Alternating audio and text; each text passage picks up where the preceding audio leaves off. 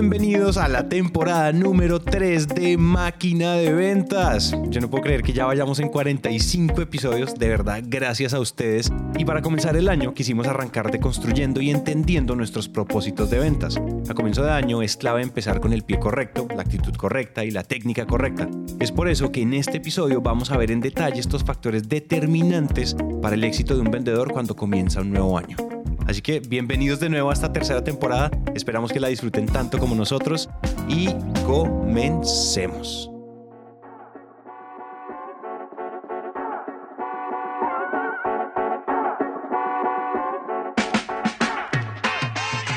Hola a todos y bienvenidos al episodio número 45, primer episodio de la tercera temporada de Máquina de Ventas. ¿Qué onda dan directo desde Monterrey? Qué rollo con el pollo. Al fin tenemos tercera temporada. Nadie se imaginaba esto. Nadie se imaginaba esto, ni tú ni yo. O sea, siendo optimistas y racionales, no pensábamos que íbamos a llegar al episodio número 45. Impresionante. Yo no sabía que los podcasts tenían temporadas para empezar. ese nivel de poca podcasteridad tenía yo. No, pero tú ya eres, tú ya eres nivel de podcaster. O sea, no lo, si no lo tienes en LinkedIn, como por allá, eh, coach high performance, Sandra. Podcaster. Podcaster, sí. En top 10, top 10 podcaster. Eso está bien, está bien. Oigan, antes de, antes de comenzar, queríamos decirles algo de verdad. Mucha, o sea, hay tercera temporada gracias a ustedes. O sea, si nos escucharan solo cinco personas, el esfuerzo sería diferente. Se sentiría como extraño, pero ustedes ya son más o menos unos 25 y algo mil. Eh, han pasado por nuestras, para darles una métrica exacta al día de hoy, han pasado por, por, nuestros, por, nuestro, por nuestro feed de podcast, han pasado 261 mil personas ya. Entonces, pues esa es la razón por la que hay tercera temporada también y pues porque esto parece, según los mensajes que ustedes nos mandan con mucho cariño a todos los que nos han enviado mensajes de verdad, mucho amor de vuelta. Mencionarlos aquí ya sería una lista muy larga, nosotros los vamos a ir mencionando igual, pero de verdad estamos súper agradecidos a Muy, muy, muy agradecidos. Oye, nada más para que, para, para que estén claros los números, o sea, son 260 mil que han pasado pero 25 mil son, son fieles, ¿es así? Fieles. Son los que están todos los, o sea, todos los meses están escuchando, escuchando, escuchando, escuchando todo el tiempo. Tremendo, tremendo. impresionantísimo, impresionante. No, pues muchas gracias a todos jóvenes. Feliz Navidad, feliz Año Nuevo, feliz Hanukkah, felices fiestas que ustedes celebren. Espero que se la hayan pasado de perlas con sus seres queridos y que hayan descansado muy a gusto y que hayan engordado para que tengan una meta chida de bajar de peso a principios de año.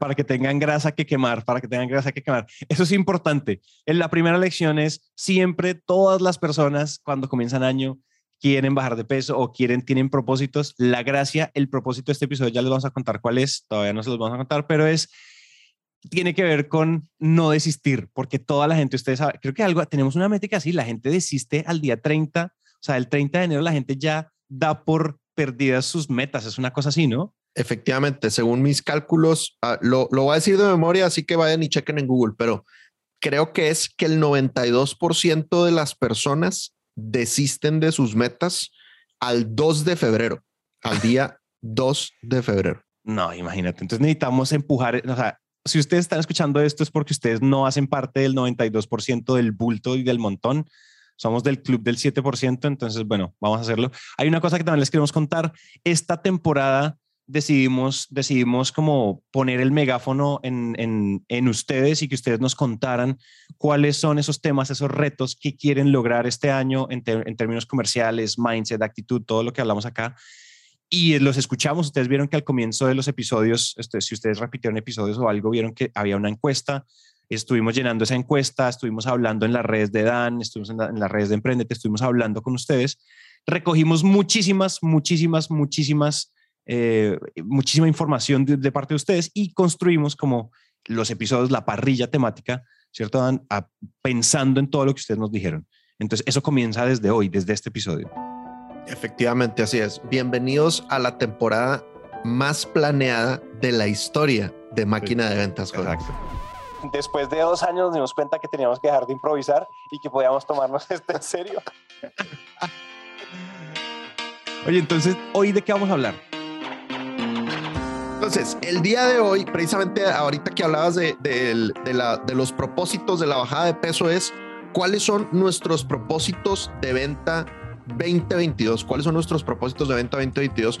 El año pasado, uno de los episodios más escuchados del año pasado fue cómo sacarla del estadio en 2021. Pues este de nuestros propósitos 2022, pues es la versión mejorada de ese episodio y realmente son propósitos para romperla y sacarla del estadio en 2022. Entonces queremos compartirles varias ideas que tenemos Antillo, que por cierto algo que me parece chévere y espero que a ustedes les guste también, es que estos de verdad son nuestros propósitos. O sea, no es que nos los hayamos fumado para decir cosas que suenen más o menos inteligentes, sino que yo genuinamente les estoy compartiendo mis propósitos personales de ventas y, y Santi también. Exacto, exacto. Listo, entonces Let's do it. Let's do Arranque, papi. propósito número uno. Propósito número uno. Define cuánto te quieres ganar. Les voy a contar una historia rápida. Eh, nosotros veníamos, y voy a ser muy crudo, voy a arrancar la bandita de una vez. Naranja Media venía no dando utilidades y no entregando utilidades a sus socios e inversionistas durante desde que estamos haciendo podcast, desde el 2016. Nosotros sentíamos que nos, nos echábamos como ese cuento mental de que siempre teníamos, no, estamos reinvirtiendo las utilidades, que las utilidades son solo de papel. Y pues ustedes saben que el año pasado, y nosotros hicimos un episodio, el último episodio del año pasado, el número 44, hablamos de Mike Kalowicz y de Profit First y cómo es de importante que el socio y el, el partner del negocio se remunere de primeras y después se opere la compañía que es un mindset súper como difícil, pero cuando ustedes se leen Profit First se dan cuenta que eso es una Biblia, eso es una escritura sagrada. Y este año nosotros hicimos eso, nosotros tuvimos guardar un bolsillo sagrado y por primera vez nos repartimos un buen monto de dinero entre los socios e inversionistas de Naranja Media y eso nos explotó el cerebro. Nos explotó el cerebro no solo porque fue una muy buena cantidad de dinero, sino y que, pues que a nadie le cae mal en diciembre además, sino porque era la sensación de que al fin tu negocio te está reconociendo, aparte como es del, reconocimiento que da como oh, ser socio en Naranja Media, que ahorita eso tiene, un, eso tiene un reconocimiento, antes no, pero pues uno no vive solo de reconocimiento y uno no compra regalos de Navidad y uno no se va de vacaciones solo con reconocimiento, al menos no, no sé, en mi mundo no, hay gente que sí, no sé, influencers de Instagram, pero en este caso no era así. Y sentir esa, o sea, la sensación de gratitud, de júbilo, como de, es que yo me sentía levitando cuando, cuando a nosotros nos consignaron las utilidades. Claro. Entonces, una de las cosas que cambiamos este año, cuando ya estábamos planeando, fue, en vez de construir nuestras, nuestros planes de ventas desde el top line, que es desde cuánto queremos vender, este año tenemos que vender un millón de dólares. ¿Por qué? Sí, o sea, pregúntense eso, como cuando piensen en una meta de ventas, piensen por qué, sobre todo si ustedes son dueños de negocios. Igual, si ustedes son, o sea, si ustedes no son dueños, pues también esto debería ser una conversación que se tenga con los dueños del negocio. Y es, o sea, finalmente, señor dueño o nosotros, socios, ¿cuánto nos queremos ganar? Yo quiero volver a repetir esa sensación el, este diciembre para volverme a repartir, o, cada, o si es cada semestre, volverme a repartir utilidades.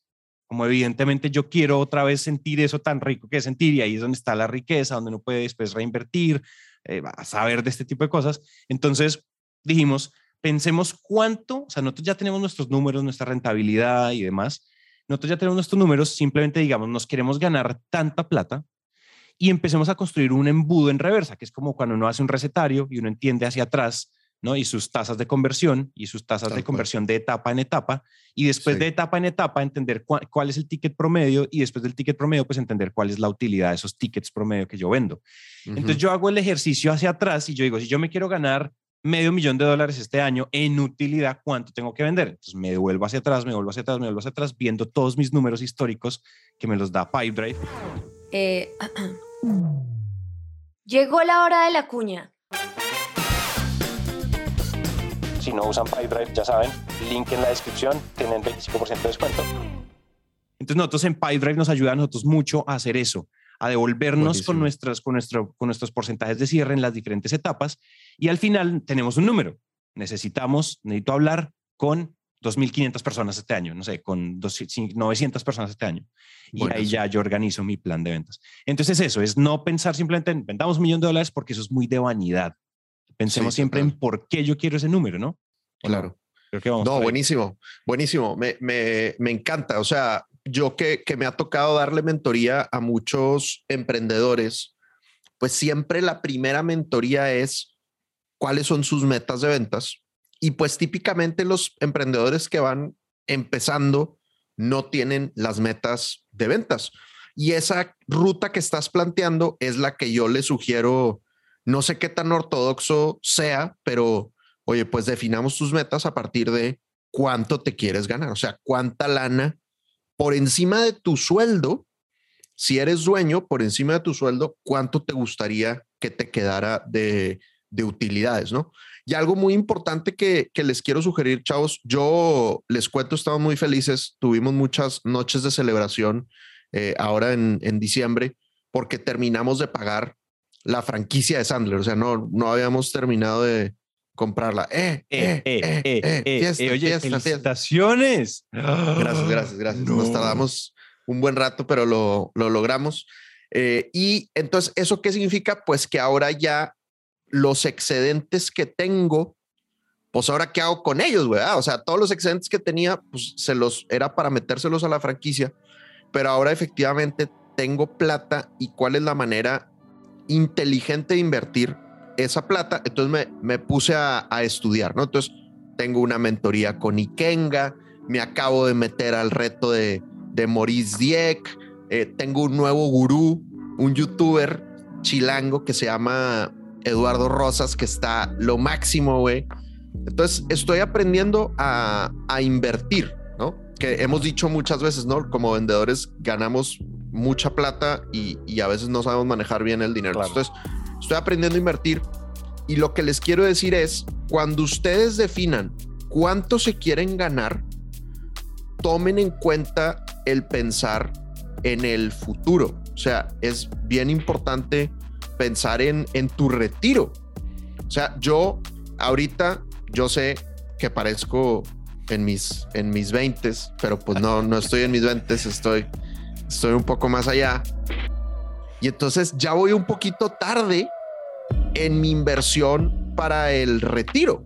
Mientras que la gente que empieza desde sus 20 pueden ahorrar muy poquito al mes y por el interés compuesto, pues les va a generar una cantidad absurda de, billetes cuando tengan más allá de los, de los 60 años. Entonces, lo que les quiero decir es, cuando definan cuánto ganar, no solo piensen en su estilo de vida, que obviamente hay que tomarlo en cuenta, sino también cuánto vas a ahorrar para tu retiro y cuánto vas a ahorrar para invertir, porque pues yo creo, como lo decíamos en algún episodio, todos en algún momento deberíamos de vivir de, de, nuestras rentas, ¿no?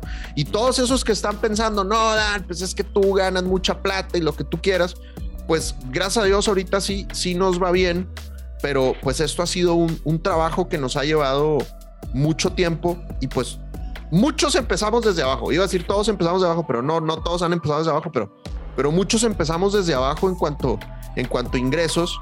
Entonces empieza, empieza ahorrando poquito o sea, lo que recomienda Mike Mike Kalowicz, por ejemplo, es que literal ahorres el 1%, empieza ahorrando el 1% y luego poco a poco vas, vas creciendo. Pero toma en cuenta no solo tu estilo de vida, sino también lo que vas a invertir, invertir en el futuro y en tu retiro.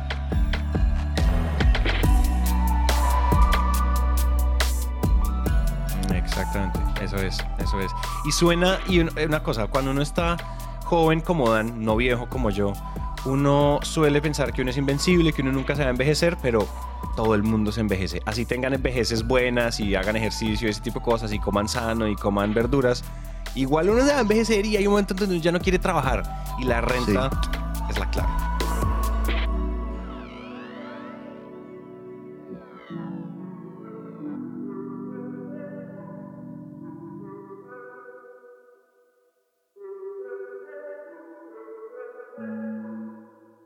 Bueno, entonces, Siguiente. segundo, segundo propósito, segundo propósito para sacarla al estadio en 2022, calcula cuánto más tienes que prospectar, calcula cuánto más tienes que prospectar. Entonces, ahorita decimos, oye, calcula cuánto tienes que ganar. Listo, maravilloso. Bueno, pues ahora, ¿cuánto tienes que prospectar para ganarte eso? Y es una relación directa y les voy a plantear una fórmula muy sencilla, ¿no?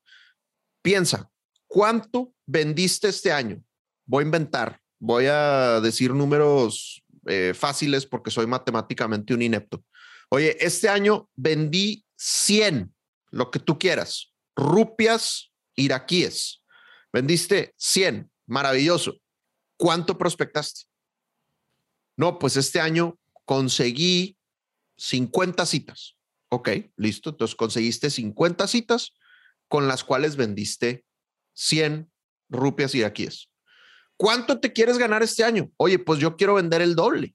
No quiero vender 100, quiero vender 200. Por lo tanto, si este año lograste conseguir 50, el año pasado lograste conseguir 50 citas y ahora quieres vender el doble, pues tienes que prospectar el doble. Claro. Entonces tienes que hacer suficiente chamba para no conseguir 50 citas, sino para conseguir 100 citas. Entonces, primer cálculo maestro para que te vaya bien en 2020-2022. ¿Cuánto te quieres ganar? Segundo cálculo maestro para que te vaya bien en 2022. ¿Cuánto necesitas prospectar para poder ganar eso? Dan, es que no tengo mis números. Pues es que no nos estás haciendo caso y no tienes CRM, güey. Porque el CRM te calcula eso. Pero bueno, haz tus números, haz tus números para que sepas cuánto tienes que prospectar. Oye, una cosa que, y creo que una, mucho, si ustedes son comerciales de una empresa y no son dueños de esa empresa por alguna razón, Mm, y usted, igual, ese cálculo es muy personal, pero yo creo que para dueños e emprendedores, ese cálculo también puede dar un número de, de pronto me toca agrandar el equipo, de pronto necesito, ¿cierto? O eso. Sí, siempre, y cuando tengas lana para, para pagarlo, ¿no? O sea, eso es, eso es importante porque también tienes que ver cuál es la rentabilidad de tu, de tu vendedor, ¿no? Fíjate lo que dice Mike Kalowicz, que esto habría que traducirlo a, las distintas monedas y economías de cada, de cada quien.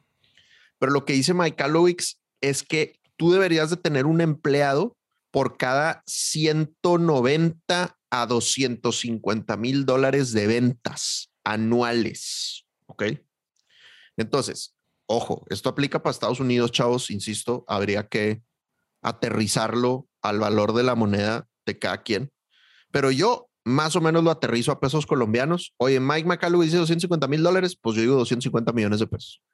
Entonces, más o menos el equivalente que me fumé es por cada 250 millones de pesos colombianos en ventas anuales, tengo derecho a, una, a un empleado, tiempo completo. Entonces, si tú todavía no estás vendiendo eso, pues puede que te convenga tener otro empleado más para que te ayude y que no hagas tú solo y la verdad, pero ya tres, cuatro empleados, híjole, se me hace que te está saliendo muy, muy caro, ¿no? Y lo mismo, lo mismo pasa con los, con los vendedores. Yo lo que he escuchado es que un vendedor debería de producir 10 veces lo que se gana. Un vendedor debería de producir por lo menos 10 veces lo que se gana, ¿no? Gran dato. Entonces, pues es importante. Y, ahí va, y, amigos vendedores, tápense el ombligo, ¿verdad? Pero pues tenemos que producir por lo menos 10 veces lo que nosotros nos ganamos para ser, para ser rentables. Obvio, esto no son leyes absolutas, son solo parámetros y ya cada quien con la flexibilidad lo tomará con, con lo que sea, pero no necesariamente implica inmediatamente contratar a alguien más. Muchas veces es ver cómo soy más eficiente eh, con, lo, con lo que tengo. 100%, 100%. Creo que me va a tocar, ah, según esos cálculos, me va a tocar cuadruplicar mis ventas para que, para que esté acorde al número de empleados. Somos 25, o sea, son, esos son como, necesito vender 3 millones de dólares ya.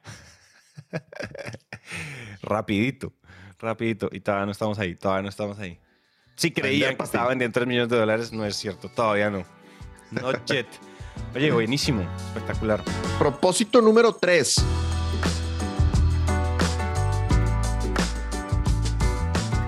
Este, este está bueno y, va a ser un poco escandaloso para los puristas de Sandler, pero el propósito número tres es aprende a disfrutar la prospección. Y fíjense, hay una regla Sandler que es prospectar no tiene que gustarte, solo tienes que hacerlo. Prospectar no tiene que gustarte, solo tienes que hacerlo. Pero, pues sin duda es una ventaja que te guste. Claro. Porque si no te gusta, pues vas a buscar muchas rutas para dejar de hacerlo.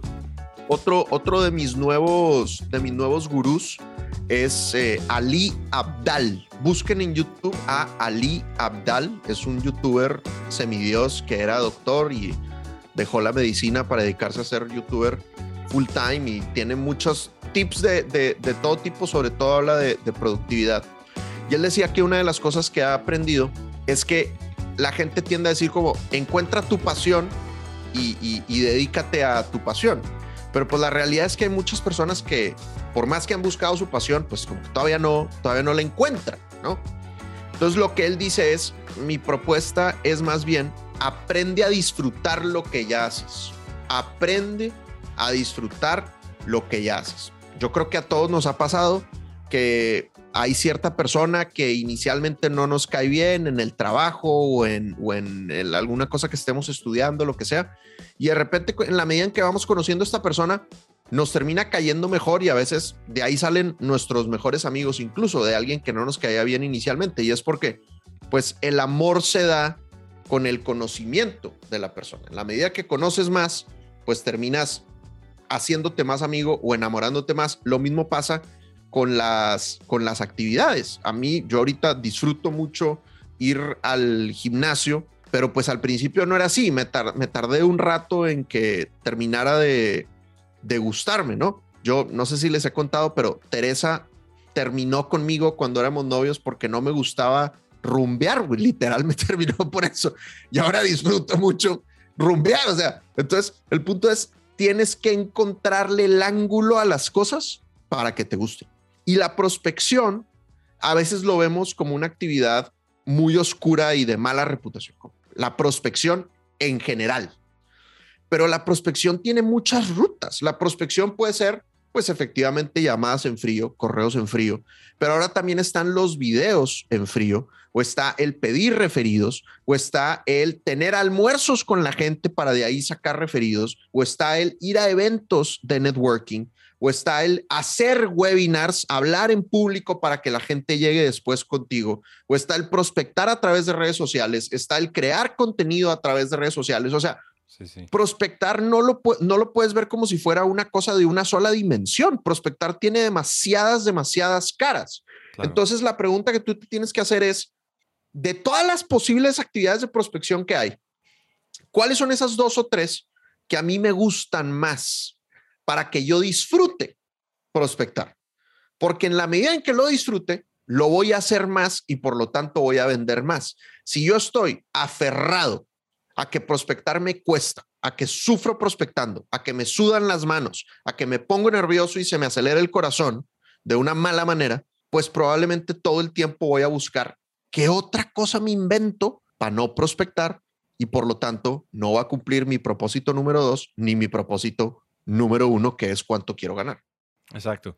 Y una de las cosas que yo quería, que yo quería decir ahí, que me parece importantísimo, hay un libro espectacular que se llama Atomic Habits de, de un autor que se llama James Clear.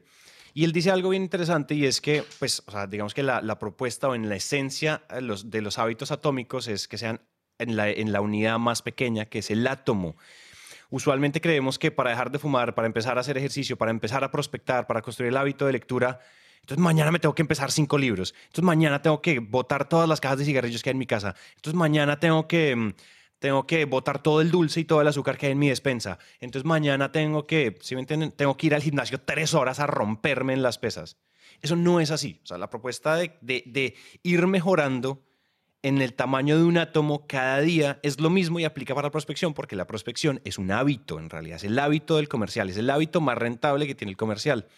Entonces, digamos que un poco la propuesta y eh, complementando lo que estás diciendo ahorita, Dan, es, no, cosa, tenemos que empezar a disfrutarla, pero no es que, listo, me, me cacheteo y mañana amo la prospección. Entonces, oh, prospección, te amo y mañana amé y entonces hago un, un, peluche que se llama prospección y entonces lo abrazo todas las noches.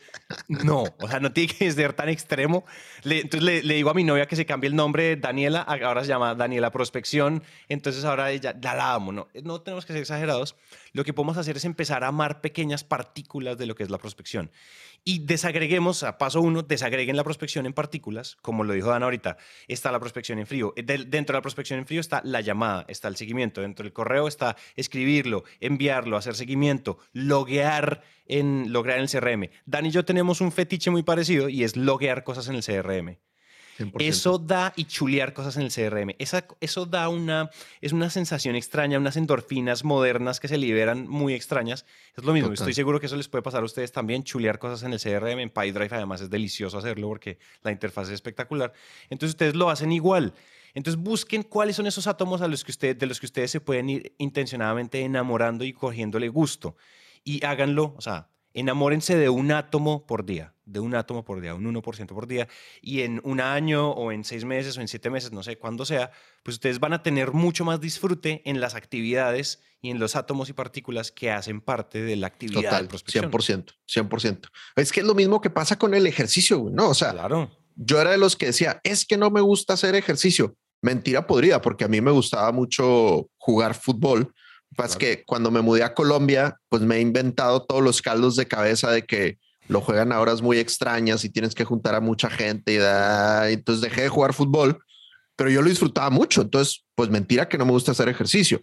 Y ahora que encontré que disfruto el gym, pues ya estoy siendo mucho más constante. El año pasado, durante 40 semanas, no 52, lo confieso, pero durante 40 semanas fui cuatro días al gimnasio sin falta y, pues en mi vida adulta ha sido mi año más constante de, ejercicio porque encontré lo que me gustaba, ¿no? Entonces, busca qué es lo que te gusta y, y dale por ahí. Y como dice Santi, poco a poco, o sea, oye, pruebas algo nuevo y no te gustó, pues no lo bloquees inmediatamente, date más chancita porque hay que ir creciendo en amor un 1%. Buenísimo. Siguiente. Cuarto propósito, jóvenes, define la lista. Haz prospección segmentada. Típico error, todos los que han estado en alguna mentoría de emprendimiento se nos han dicho. ¿Quién es tu mercado? Todo mundo es mi mercado. Ya sabemos que eso no es falso. No todo mundo puede ser tu mercado. Tienes que elegir quién es tu mercado. Hay un libro extraordinario de Mike Michalowicz que ya les hemos mencionado, que se llama The Pumpkin Plan, el gran plan. Y en ese libro, Mike Callowitz comparte un Excel que se llama eh, Client Assessment Tool, ¿verdad? El analizador de clientes, le digo yo. Entonces, googleen The Pumpkin Plan y les va a mandar, les van a dar el link para que lo puedan descargar gratis, el evaluador de, de clientes. Y entonces, te hace muchas preguntas, pero les voy a compartir las cuatro preguntas que a mí me parecen más importantes. Lo que el vato te dice es, agarra todos tus clientes de los últimos 12 meses y ordénalos en orden de ventas. Es decir, tu cliente número uno es el que más te compró. Cliente número dos, el segundo que más te compró. Cliente número tres, el tercero que más te compró. Y así hasta el infinito. No lo tienes que hacer con todos tus clientes. Si eres una compañía que tiene demasiados, demasiados clientes, pues con que lo hagas con el top 20 o top 50 te puedes dar una súper buena idea. Ya que los organizas así, después te preguntas, oye, ¿qué tanto lo quiero? Literal, ¿qué tanto amo u odio ese cliente? Segunda pregunta, ¿qué tan rápido paga o qué tan bien paga? Si te da una fecha, ¿te cumple la fecha o no? Y pues esa fecha es cercana o es de esos que te pagan a 180 días o peor. Tercera pregunta, ¿qué tanto te genera ingresos recurrentes? O es más bien un cliente de un proyecto y nunca la vuelves a ver o lo ves solo cada tres años. O es un cliente de ingresos recurrentes que todos los meses o todos los Qs te está sacando nuevos deals o es una suscripción o algo así. Y cuarta pregunta, ¿qué tan fácil es la comunicación con ese cliente? ¿Qué tan fácil es la comunicación con ese cliente? Entonces, tan pronto tú haces esa evaluación, tú puedes jerarquizar quiénes son tus mejores clientes, quiénes son tus clientes A, quiénes son tus clientes B, quiénes son tus clientes C. Eh, es más, vamos, vamos a hacer algo para no complicársela. Métanse a www.sandlerdarmacias.com, diagonal recursos, y ahí les vamos a poner el evaluador de clientes de Mike McAllowix en español, para que lo descarguen en español, nosotros que ya lo tradujimos, y ahí meten los datos y pueden jerarquizar quién es tu mejor cliente. Y con eso te vas a dar cuenta de quiénes son los segmentos de clientes que más vale la pena que vayas detrás de ellos. Yo, por ejemplo, les voy a, les voy a revelar mi, mi prospección. Entre Angie y yo tenemos ahorita tres segmentos de clientes que estamos buscando. Primer segmento, clientes de tecnología. Y yo tengo una meta de generar al mes cuatro primeros contactos con clientes de tecnología, ¿ok? Las grandes empresas de tecnología, tengo la meta de generar cuatro grandes contactos. Después, tengo la meta de generar cuatro contactos con startups. De la lista de las 100 startups más importantes de Colombia, yo tengo que generar cuatro primeros contactos al mes. Y tengo que generar también de equipos de tecnología. Equipo, no, perdón, equipos de laboratorio. Equipos de laboratorio, resulta, yo no lo sabía, pero haciendo el analizador de clientes, pues resulta que nos va muy bien entrenando a los equipos de ventas y gracias a Dios a ellos también les va muy bien los equipos de ventas de, de, equipos de laboratorio, ¿no? Entonces, oye, pues si esos tres segmentos y también startups y también empresas de tecnología, el 51% de mis clientes son empresas de tecnología. No lo sabía hasta que hice el analizador de clientes. Entonces, no vayas y prospectes a todo mundo, ve y prospecta los segmentos para los que generas los mejores resultados. Y entonces, cuando yo llego en mis días de prospección, ok, ¿a quién voy a prospectar en mis horas sagradas de investigación? Pues ya tengo estas tres rutas y no me desenfoco. Y así mi vida va a ser mucho más fácil. Entonces espero a final de año estarles contando que cumplí mis metas de prospección y por tanto mis metas de resultados gracias a esta prospección segmentada. Espectacular, espectacular. Fíjate que una de las cosas que nosotros hicimos fue, y esto es citando a, a, Alejandro Salazar, Alejandro Salazar de un libro espectacular que nos rayó el coco y te lo tienes que leer, Dan, es impresionante. Es igual de rayador que, mm, que Gino Wickman, o sea, de ese nivel de raya de cocos. Tremendo. tipo es un colombiano que habla de la estrategia emergente, la muerte de la planeación estratégica, así se llama. Mm. Y, y, en general, pues el, la propuesta de él es las planeaciones estratégicas en las grandes empresas no sirven para nada. Lo que sirve es planear el corto del mediano y tomar decisiones emergentes rápido, hacer, hacer estrategia emergente.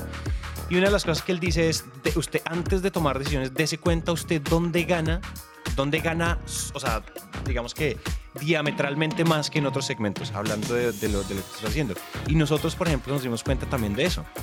Los, nuestros mejores clientes, los que más amamos, los que más nos aman, donde más generamos resultados, donde mejor nos pagan y donde más rápido nos pagan y donde más recurrentes somos, somos son con las startups. Por algo este o sea, el año pasado, o sea, eso fue una de las cosas que nos dimos cuenta. O sea, con Rappi, eh, con Symmetric, con, eh, con Truora, con, eh, con On Top, con, o sea, un montón, o sea, todas las que te acabo de mencionar, todas están en el top 10 de las, de las startups más reconocidas de Colombia. Tremendo. Con todas ellas hemos tenido la mejor relación que hemos tenido jamás. Entonces, Buenísimo. una de las cosas no quiere decir que con los otros segmentos no y no estamos olvidando nada, sino que no nos habíamos dado cuenta que una de las áreas, una de las áreas estratégicas donde nosotros jugamos y siempre ganamos y ganamos diametralmente más es en startups y en tecnología en general. Entonces dijimos como, ay, nos tenemos que votar de cabeza eh, con Oracle, con Cisco, con, eh, con 3M, con, eh, con, con Hainson, que representan SAP, que representan Salesforce, que representan un montón de empresas. Ahí nos ha ido muy bien siempre, entonces dijimos, la tecnología y startups son absolutamente impresionantes, entonces tenemos que hacer una apuesta intencionada ahí. Me encanta, buenísimo. Total, 100% buenísimo. Listo, prospección segmentada, chavos. Quinto propósito del año, Santi.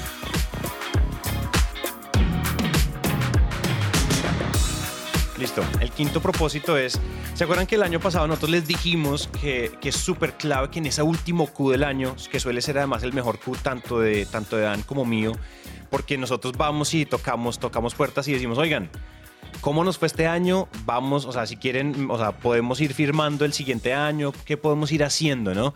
Y entonces ahí suceden muchas dinámicas de que los clientes nos prepagan cosas porque tienen algunos, algunos como bolsillos de, de, presupuesto que no se han gastado y ellos igual se lo tienen que gastar. En las empresas grandes lo que no te gastas te lo quitan, entonces ellos igual se tienen que gastar ese dinero, etcétera. Son como ese tipo de conversaciones de toquemos base miremos cómo nos fue, pero ven, te voy a hacer propuestas sucias, me acuerdo que nos quedamos con esa frase, propuestas sucias para el futuro, y Sin me duda. cuentas si sí o si no.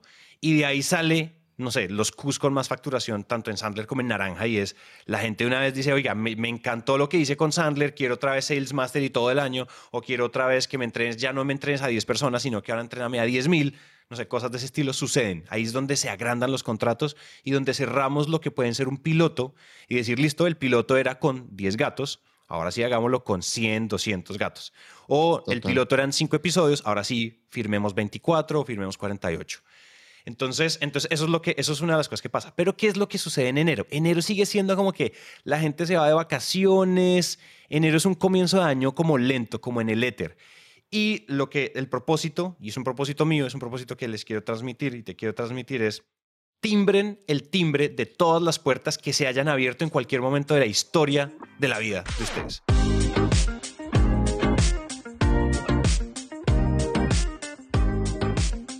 Obviamente que estén relativamente frescas. Si es un cliente que ustedes dejaron de operar hace tres años, pues de pronto, de pronto, no, no pierden, no nada.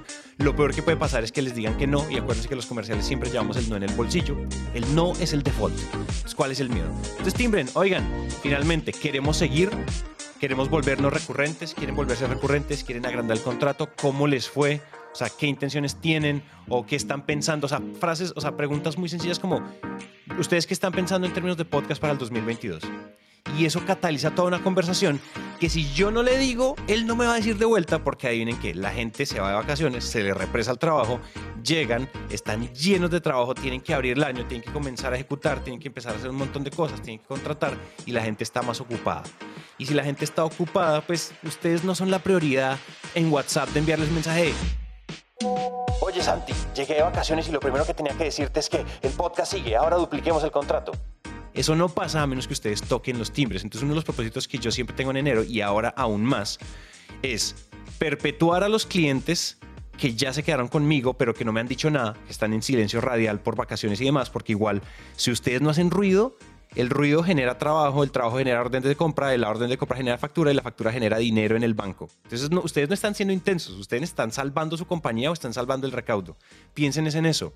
Porque no es como, ay, pero ¿qué va a decir? Estoy siendo intenso, ¿qué tal que esté en vacaciones? Si está en vacaciones, el correo va a rebotar, va a decir, estoy fuera de la oficina hasta el 22 de enero. Y ya, el 22 de enero le vuelves a hablar. Pones ahí en tu 100%. Pipe Drive, pones hablarle a fulanito el 22 de enero, pero toquen esos timbres, ¿sí? Porque si no, Claro. la gente no se va a acordar de ustedes, la gente está preparada para botarte los bultos de dólares en la cara, pero si tú no se lo recuerdas, pues se van a quedar los bultos ahí quietos de dólares, entonces no te los van a lanzar en la cara. Entonces dile como, hola, estoy listo para que me lances en la cara todo tu dinero. Eso es, eso es clave, porque la gente igual está ocupada. Total, buenísimo, me encanta. Sí, total, o sea, la raza tiene mil cosas que hacer, güey. Hay mil proyectos que están saliendo, les están estableciendo metas nuevas, algunas empresas tienen sus kickoffs, hay mil, mil cosas, ¿no? Entonces, oye, decir como, eh, aquí estamos, Ajá. compadre, somos cool, te vamos a generar lana, te vamos a ayudar a Exacto. generar eh, resultados, como no te olvides de mí, buenísimo, me encanta. me Oye, y encanta. otra- quería agregar una cosa a lo que acabas de decir.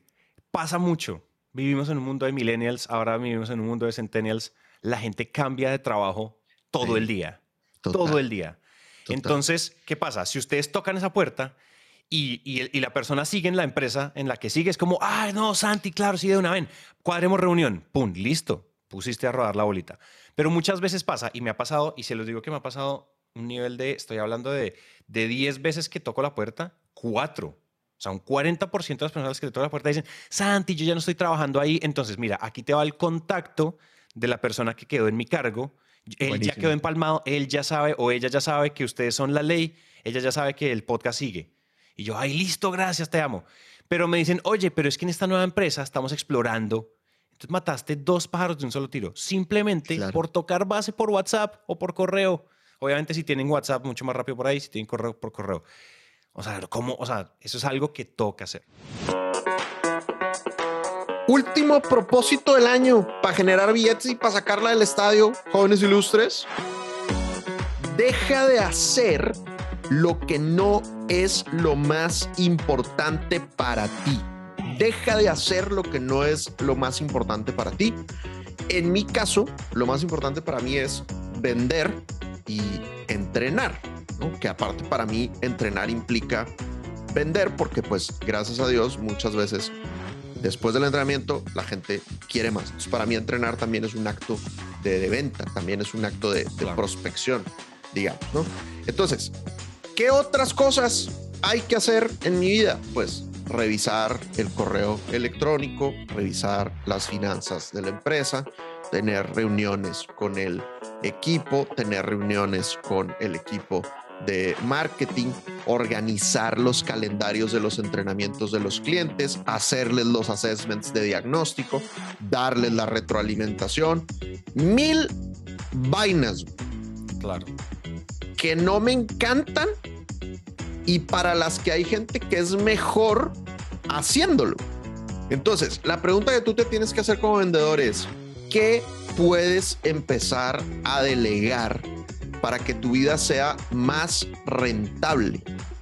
Entonces, por ejemplo, cosas en tu casa. Puedes empezar a delegar la limpieza de tu casa para que el fin de semana lo tengas un poquito más libre puedes empezar a delegar la cocina para que tengas alimentos sanos y que te den energía durante el día y que tú tengas tiempo para hacer otras cosas. Puedes empezar a delegar o automatizar el agendamiento de las reuniones, ¿no? En el ir y venir de agendar reuniones se nos va demasiado tiempo y lo puedes automatizar a través de Pipedrive o lo puedes automatizar a través de Calendly. O sea, ¿qué actividades haces que realmente no te generan dinero? Y de nuevo, la raza puede decir, ah, sí, Dan, lo que pasa es que tú ganas lana y entonces puedes contratar asistente y puedes, bla, bla, bla". está bien, pero les voy a dar el tip de mi compadre Ali Abdal. Promoción no pagada para Ali Abdal nuevo. Ayer estaba viendo un video del vato y él decía, a ver, ¿cuánto vale tu hora? Y voy a utilizar los números de él para no meterme en problemas, ¿no? Entonces, él vive en Gran Bretaña, entonces su hora vale más. Entonces decía, oye, si mi hora vale 25 dólares la hora, 25 dólares la hora me gano yo con mi, con mi trabajo. Yo le puedo pagar a un asistente virtual tal vez 5 o 7 dólares la hora, y esos los puedes encontrar en Upwork o en Workana o contratar a alguien medio tiempo, lo que sea. Yo le puedo pagar a alguien 7 dólares la hora o 5 dólares la hora para que me haga esos trabajos que para mí no son productivos. Entonces, si mi, si mi hora vale 25 dólares, cada hora que yo dedico a hacer trabajo que le podría pagar a alguien más barato, en vez de yo dedicar ese tiempo, yo estoy perdiendo lana. güey. Yo estoy perdiendo lana. Entonces, yo tengo que dedicarme solo a lo que para mí es productivo. En mi caso, jóvenes, pues es prospectar, es vender, es entrenar. ¿Cuáles son esos trabajos rentables para ti? Y lo que no sea rentable para ti, ponte creativo. Ponte creativo. Hay gente que te puede cobrar más barato por eso y que para ellos es un pago justo, digno y son felices y puedes empezar a delegar cosas. No tienes que ser el mega, el CEO de la transnacional para delegar. Hay muchísimas, muchísimas actividades que puedes delegar que no son productivas para ti y que tal vez ni siquiera te gustan y que si tú utilizaras ese tiempo para prospectar y para vender, te sobra la lana para contratar a esa persona. 100%. 100%. Fíjate que una de las cosas que yo me di cuenta el año pasado y creo que yo lo he contado es, yo hubo un momento en donde yo, ten, un momento en la historia Naranja hace muy poquito, creo que en la mitad de la pandemia apenas comenzamos, 2020, 2000, por ahí, dos, agosto 2020. No, ahí no comenzó, ahí ya llevamos un montón de tiempo, pero me di cuenta que yo estaba perdiendo mucho tiempo inscribiéndome como proveedor. Yo no, Mm. o sea, todos esos números, esos datos, to- esos, esos formularios que hay que demostrar que yo no estoy lavando plata con la naranja media ni, ni apoyo el narcotráfico y hay un montón de documentación y cartas que hay que firmar y entonces hay que esto y que lo otro y que la certificación del banco yo no sé qué y bueno 800 millones de cosas yo me demoraba un día entero un día entero inscribiéndome como proveedor en una sola empresa Y lo hacías organizando tú. los papeles y lo hacía yo Wow.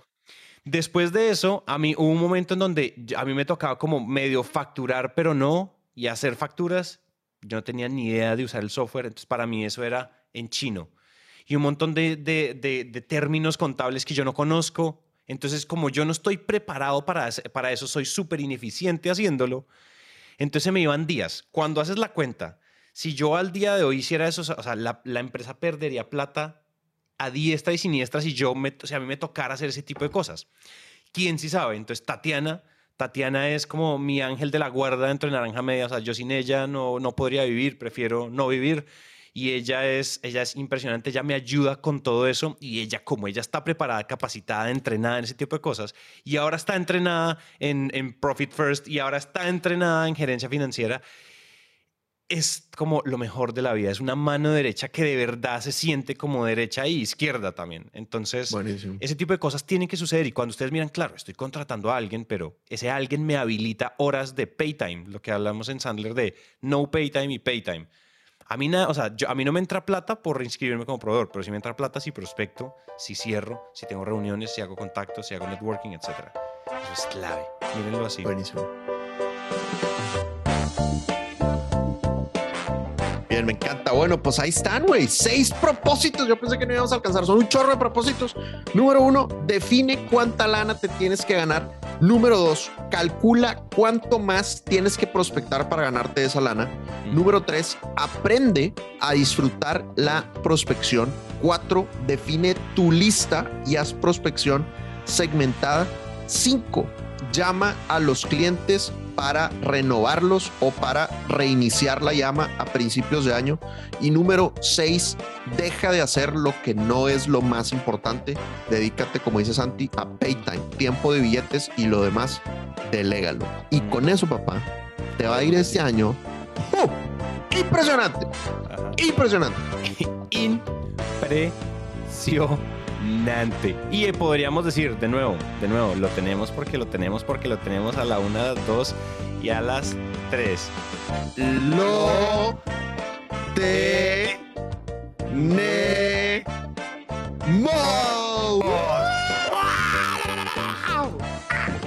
Primero del año, papá, me encanta. Felicidades. Chido tu cotorreo.